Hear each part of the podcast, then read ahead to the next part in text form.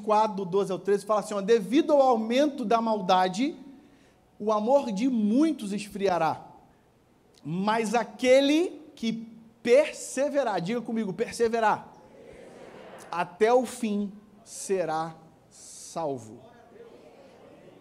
Feche os seus olhos e não a sua Bíblia, eu quero orar com você rapidinho. Pai, obrigado por essa noite. Entendo que o Senhor tem algo para falar com a gente aqui. E Deus, por misericórdia, usa a minha vida para trazer para a tua igreja aquilo que o Senhor compartilhou comigo e que seja alimento, ó Pai, para os teus filhos, tal qual foi para a minha vida. Em nome de Jesus, amém e amém. O tema de hoje, dessa palavra, é você precisa resistir. Diga para quem está do teu lado isso, aponta o dedo para ele assim, Pode apontar o dedo, não fica, ninguém vai brigar contigo não. Fala, você precisa resistir. Do outro lado agora, você precisa resistir. Fala para ele, do outro lado agora. Você falou para a esquerda, fala para a direita agora. Agora vira para trás, gente. Olha para essa pessoa bonita que está atrás de você. Aponta o dedo para você precisa resistir. A gente está numa numa época difícil, onde muitos estão desistindo de muitas coisas. E dentro desse texto aqui, onde Jesus ele, tá, ele, ele faz essa narrativa, essa afirmação, Jesus está falando para quem aqui, gente? Jesus está falando para os discípulos dele. Jesus estava no Monte das Oliveiras com os seus discípulos quando ele levanta esse ponto porque os discípulos perguntam para ele, os discípulos começam a indagar Jesus sobre algumas coisas, sobre o fim. E Jesus ele dá uma resposta para eles sobre a perseverança, sobre você é, é, se manter de pé, sobre você se guardar em alguns aspectos. E Jesus ele na verdade ele ele afirma algo que todos nós estamos vivendo hoje, sim ou não? Aquilo que Jesus talvez estava falando lá para os discípulos dele: olha, haverão dias difíceis.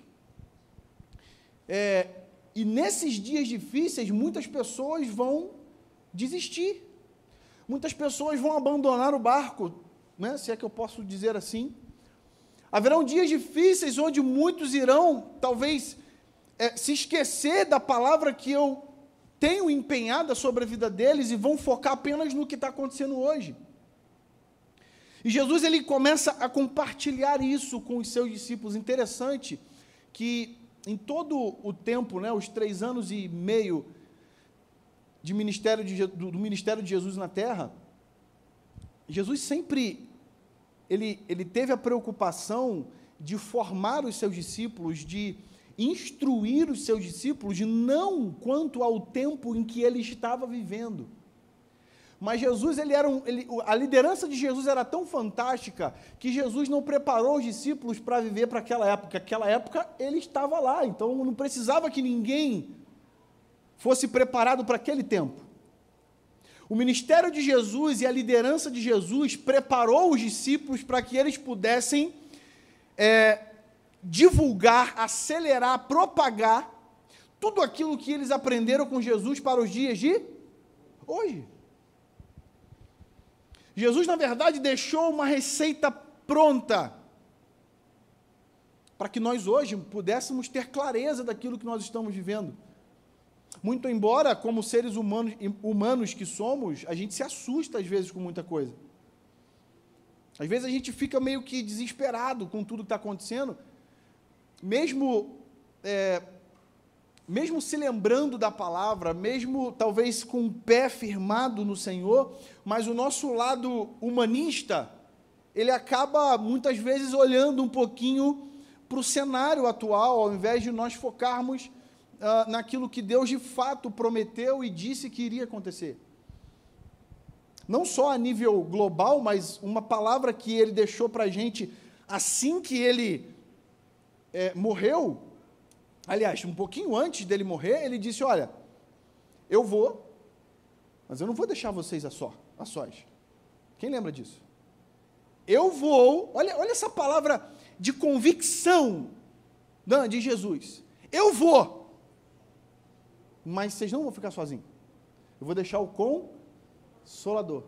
Eu vou deixar o Espírito Santo com vocês. Irmão, quem não se sente feliz da vida com essa notícia? Que a gente não está sozinho. E tem o Espírito Santo que, na verdade, ele não está aqui, ele está aqui.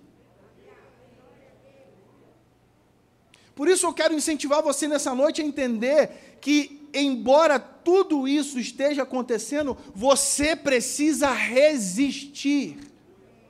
Pastor, está dando tudo errado, resista. Pastor, a palavra contrária, resista.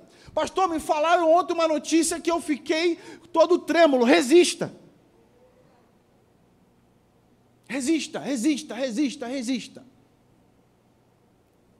Eu estava pesquisando algumas coisas e pasme, pessoal, nessa pandemia, 716 mil empresas fecharam as portas. 716 CNPJs, 716 corporações, sejam pequenas ou grandes. Aqui não disse né, a, a, ao nível. Mas olha, olha o número como é grande. 716 empresas desistiram. E aí você pode, de repente, você está aqui me ouvindo, e você, de repente, foi alguma dessas empresas. Você faz parte dessa estatística aqui. Sabe, muito embora o cenário seja hoje um cenário para desistir, um cenário para você falar assim, cara, eu, eu vou ficar na minha aqui. Mas se nós entendemos que existe uma palavra do Senhor empenhada sobre a nossa vida, e agora eu estou falando aqui para empresários, você que tem a sua empresa, você que tem o seu CNPJ, se Deus tem uma palavra sobre a tua vida, irmão, pode vir pandemia, pode vir o que for, vento para lá, vento para cá. Isaías 61 compara a gente como carvalho de justiça. Sabe o que uma, uma característica do carvalho? Ela, o carvalho se fortalece em meio ao vento. Quanto mais vento tem, mais o carvalho produz raízes para poder se manter de pé. Por que, que Isaías compara, nos compara com carvalhos? Porque, irmão, o vento a gente vai passar sempre. Sempre vai ter dificuldade. No mundo tereis o que? Aflição. Mas são essas dificuldades que, nós, que, que precisa nos fazer enraizar no Senhor mais ainda. É nessa dificuldade, nós conversávamos ali agora há pouco na, na sala, é nessa dificuldade que nós precisamos enxergar uma oportunidade, palavra do Beto aqui de semana passada. O problema é que nós olhamos para o problema e o resultado, o melhor, a saída mais rápida é o quê? É desistir e parar. E a palavra hoje do Senhor para a tua vida é não desista, resista. Por mais que tudo esteja apontando para isso.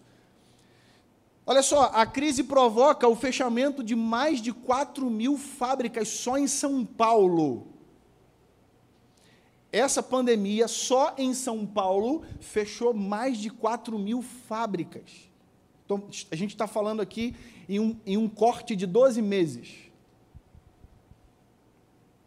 Pastor, estou ficando assustado. Você não tem uma palavra né, mais incentivadora não para me dar? Calma que vem. Primeiro eu estou fazendo você ir lá no fundinho do poço. Calma. Segundo os dados, olha só, escute isso. Segundo os dados do Colégio Notarial do Brasil, que é, faz parte do Conselho Federal, os cartórios brasileiros registraram recorde no número de divórcios, com 43,8 mil processos desde o início da pandemia.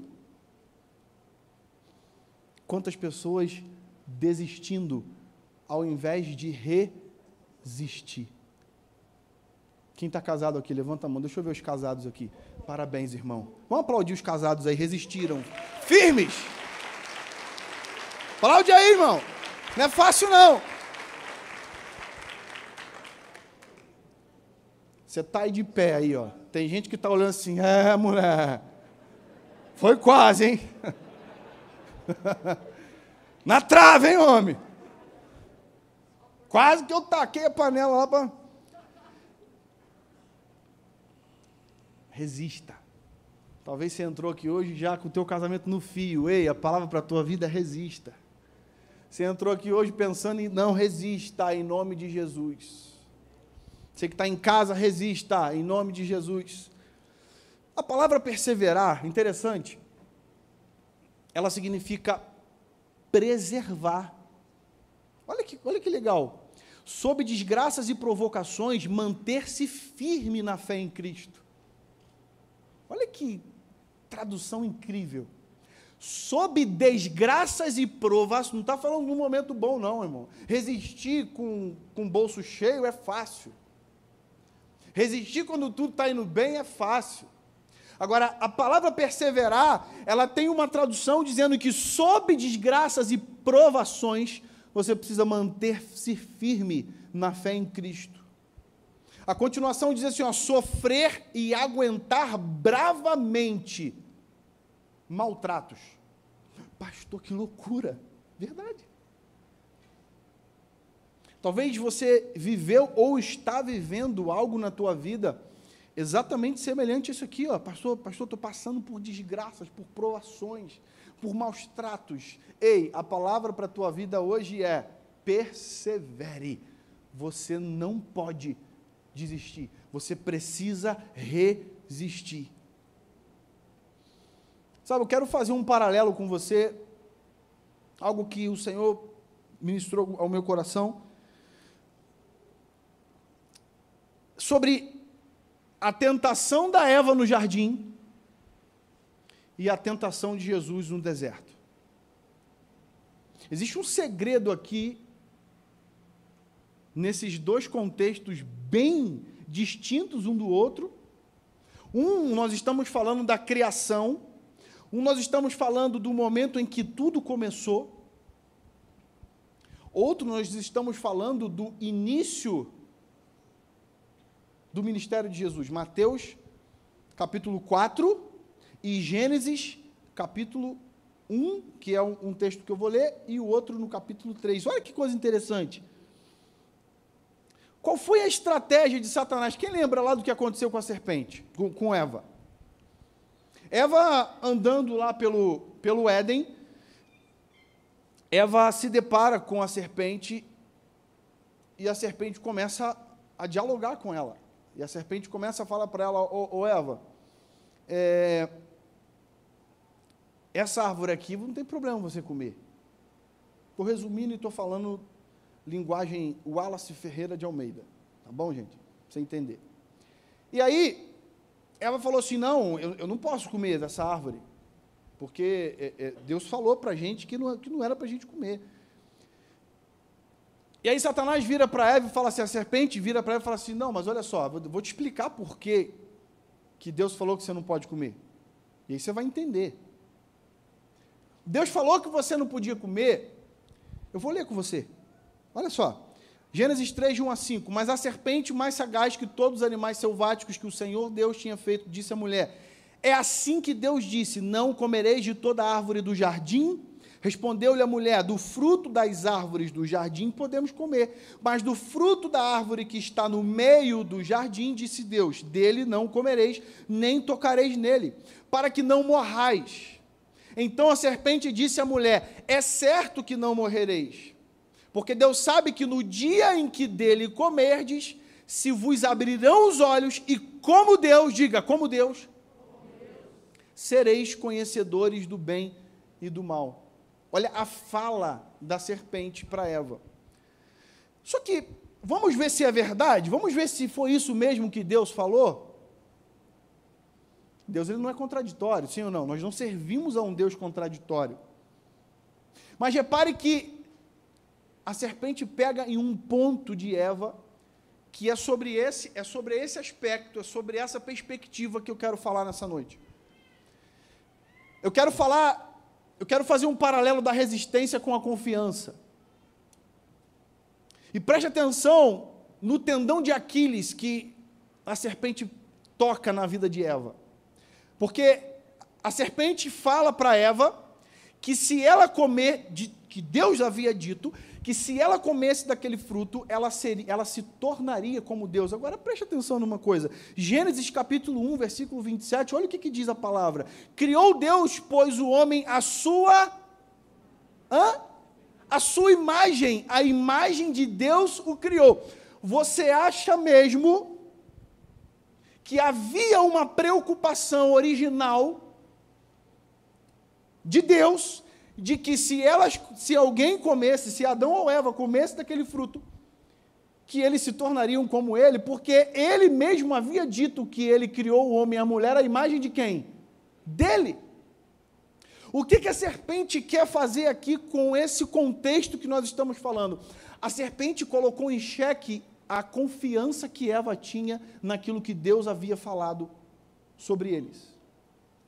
Sabe por que, que Eva comeu do fruto? Porque Eva parou para pensar e falou assim: faz sentido o que Satanás está falando. Faz sentido, porque se eu. Será mesmo? Porque Deus falou para a gente, para mim e para o Dão lá, que nós éramos a imagem e semelhança dele. Mas será que é verdade mesmo isso? Porque eu não tive tempo de experimentar isso ainda. A ideia de Satanás, dentro do contexto que nós estamos falando aqui, foi gerar uma desconfiança dentro do coração de Eva, para que ela pudesse não resistir à tentação de comer aquele fruto. Eu imagino, irmão, que não deve ter sido uma jaca. Porque jaca não é bonita. Quem acha jaca bonita aqui? Nossa, que jaca linda. Hã? Te atrai assim um jacão? Quem se sente atraído por uma jaca, aquela jaca madurinha? Pode até ser gostoso e tudo, mas não é uma fruta que. Eu imagino, irmão, que deve ter. Devia ser uma fruta que chamava atenção, um fruto que chamava atenção. E a serpente ali, ela joga uma semente de desconfiança no coração de Eva. A serpente colocou em xeque a confiança de Eva em Deus, fez ela pensar: hum, será que Deus mentiu para nós? Será que se comermos seremos iguais a Ele e é isso que Ele não quer? Aqui eu estou conjecturando, mas não tenho medo de errar no que eu estou falando, porque senão eu não teria comido. E, uma, e um dos motivos de você não resistir a alguma coisa é quando você desconfia que aquilo pode dar errado. Vamos lá para Mateus capítulo 4. Olha agora. Olha o ensinamento de Jesus. Pega essa aí, ó. Entenda uma coisa sobre Eva. Eva não resistiu porque foi fraca. Eva não resistiu porque ela não confiou. Talvez o teu problema hoje não é que você é fraco, é que você não confia. Deus falou uma, uma, um texto para você há anos atrás. E como isso ainda não aconteceu, você fica assim: será que Deus falou isso mesmo? Será que eu não estava de barriga cheia?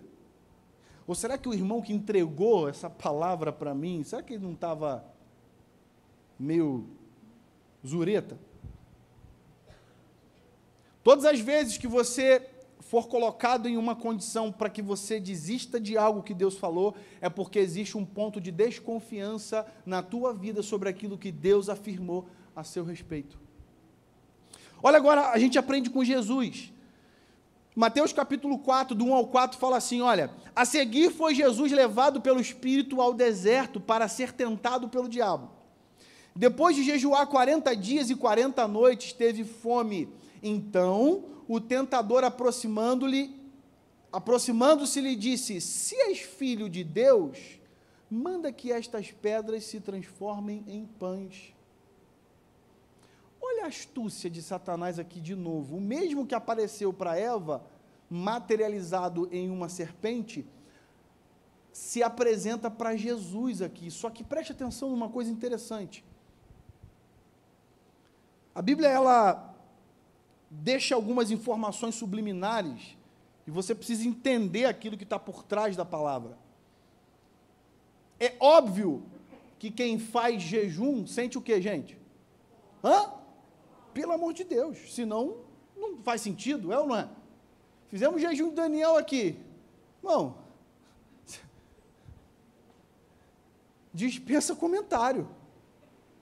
Eu passava aqui na Pereira Barreto, eu tenho, uma, um outdoor ali de, de cupim casqueirado, irmão, eu pecava naquele negócio. Eu falei, Jesus, arranca esse outdoor daí, faz um vento, dá e arrancar, porque toda vez que eu passava ali no jejum de Daniel, eu olhava para aquele cupim com aquela casquinha na telha, eu já imaginava o aipim frito, já imaginava a farofinha. Eu falo, Satanás, sai da minha mente. É óbvio que quem faz jejum sente fome. E a Bíblia está dizendo aqui, e depois de jejuar 40 dias e 40 noites, teve o quê? Oh, gente, por favor, né? Jesus, apesar dele, da sua dualidade ali, de ser Deus e, e ser carne ao, ao mesmo tempo, mas ele, na terra, ele estava vivendo como homem. Senão não tinha sentido fazer jejum 40 dias sem ter fome. Aí não vale, né, Jesus? Desce para o play, né? É óbvio que ele teve fome. E aí eu me pergunto por que, que a Bíblia fez questão de relatar esse, esse detalhe aqui que talvez não seja tão relevante. Porque o óbvio, Paulinha, não é tão relevante. É, é claro que Jesus teve fome, sim, eu, eu, tudo bem, eu entendo. Mas olha para o contexto dessa história. Se você for olhar no capítulo 3, no finalzinho, quando Jesus é batizado,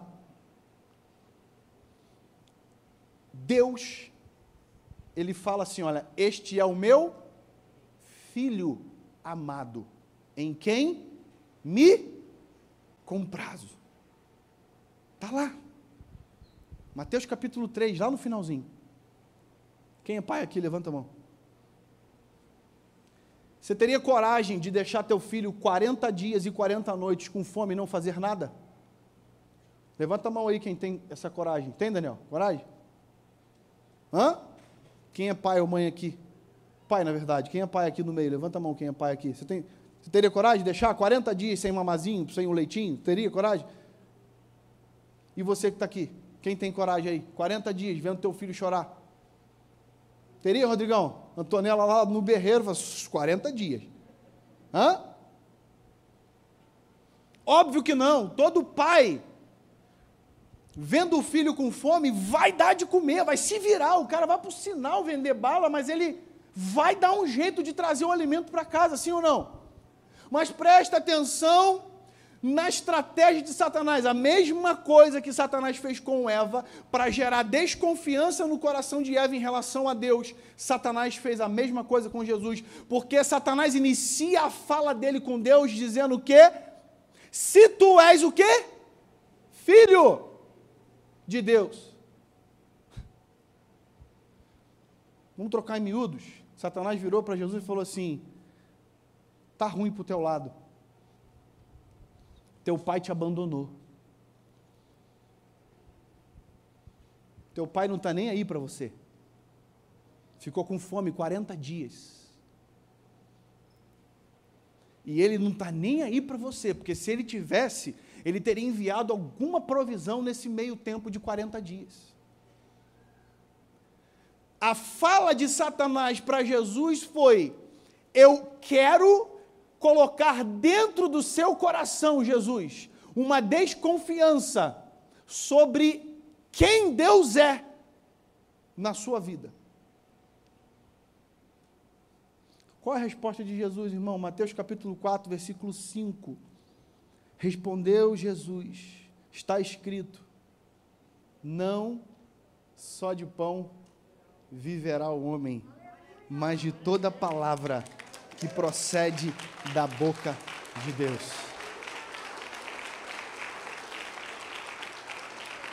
Jesus, irmão, Jesus aqui está dando um tapa, sabe aquele sem mão ou de toalha molhada para não deixar marca?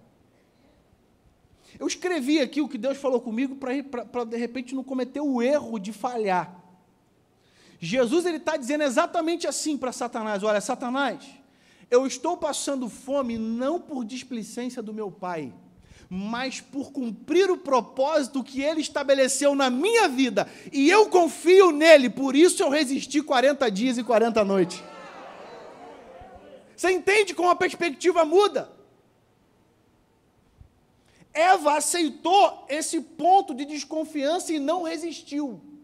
Aceitou a tentação. Jesus, por saber quem Deus era e por confiar em Deus, ele falou: Satanás, é, essa, essa historinha comigo não cola, não. Eu sei quem Deus é. Aliás, ele, ele esteve comigo todos os 40 dias. Você quer saber mais, Satanás? É, foi ele que me fortaleceu. Ele estava comigo. Quando a fome apertava, ele me consolava. Quando a fome apertava, ele falava: Filho, falta só 20 dias. Quando o negócio ficava difícil, ele falava: Calma, resiste, falta só 15 dias.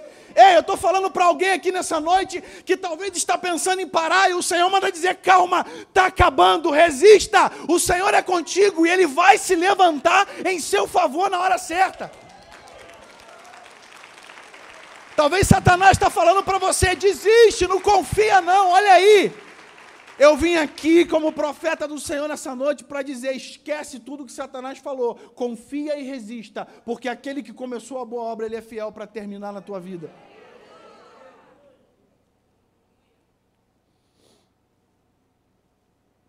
O fato de uma pessoa desistir ou de não resistir não tem a ver com falta de força. Às vezes a gente fala assim: o cara foi fraco não tem a ver com falta de força, tem a ver com falta de confiança.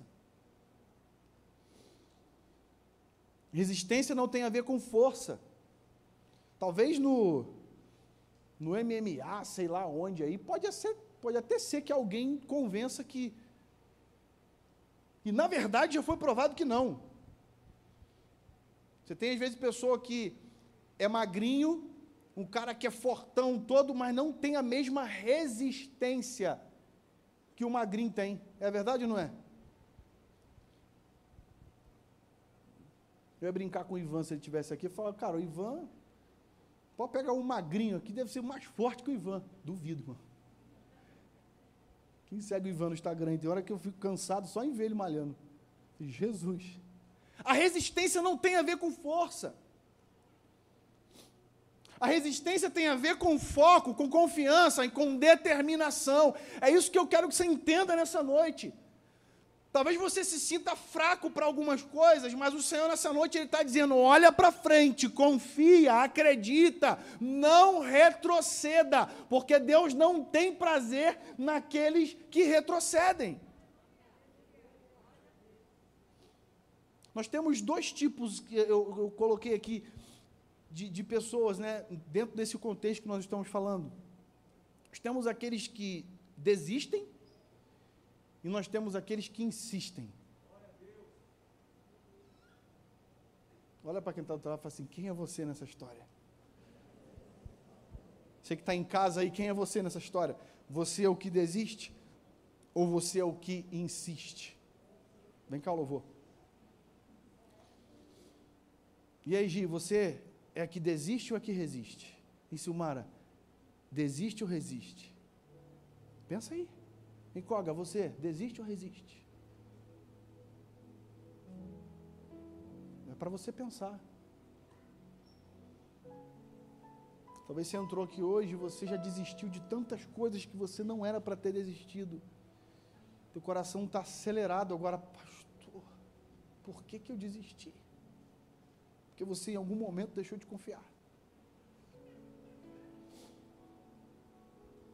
Porque talvez em algum momento você deixou de olhar para o autor e consumador e passou a olhar para o teu braço. Quando a gente olha para o nosso braço, a gente desiste fácil. Porque aquilo que nos faz resistir é quando o nosso olhar está no Senhor.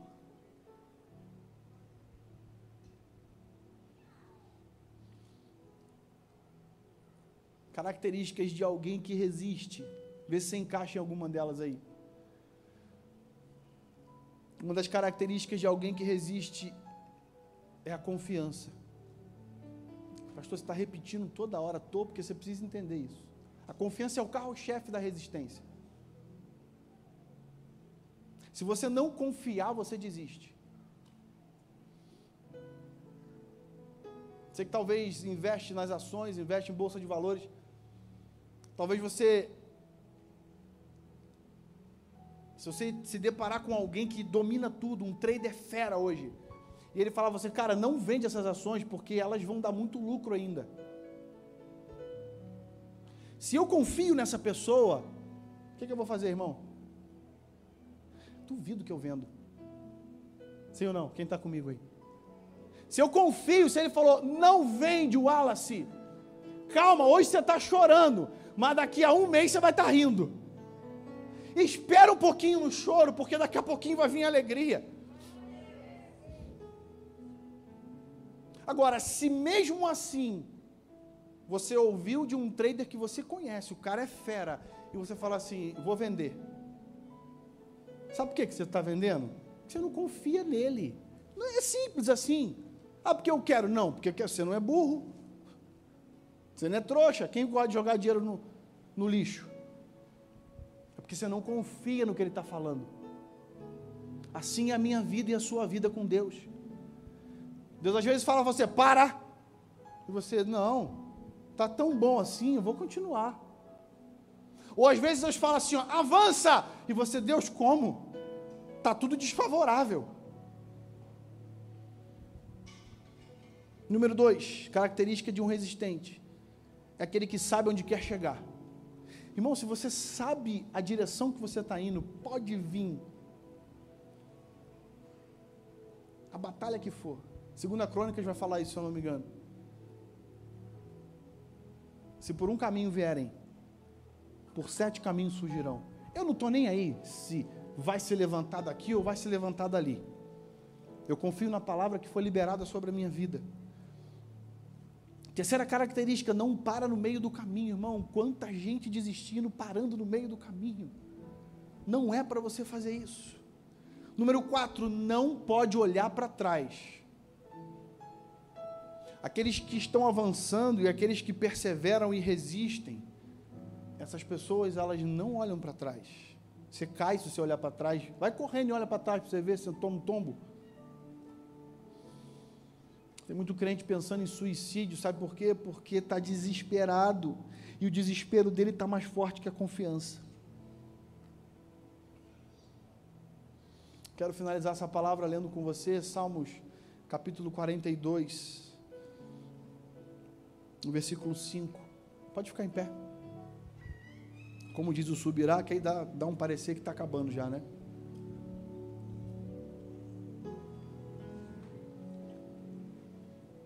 Olha só o que, que diz Salmo 42, versículo 5. Por que estás abatida, ó minha alma?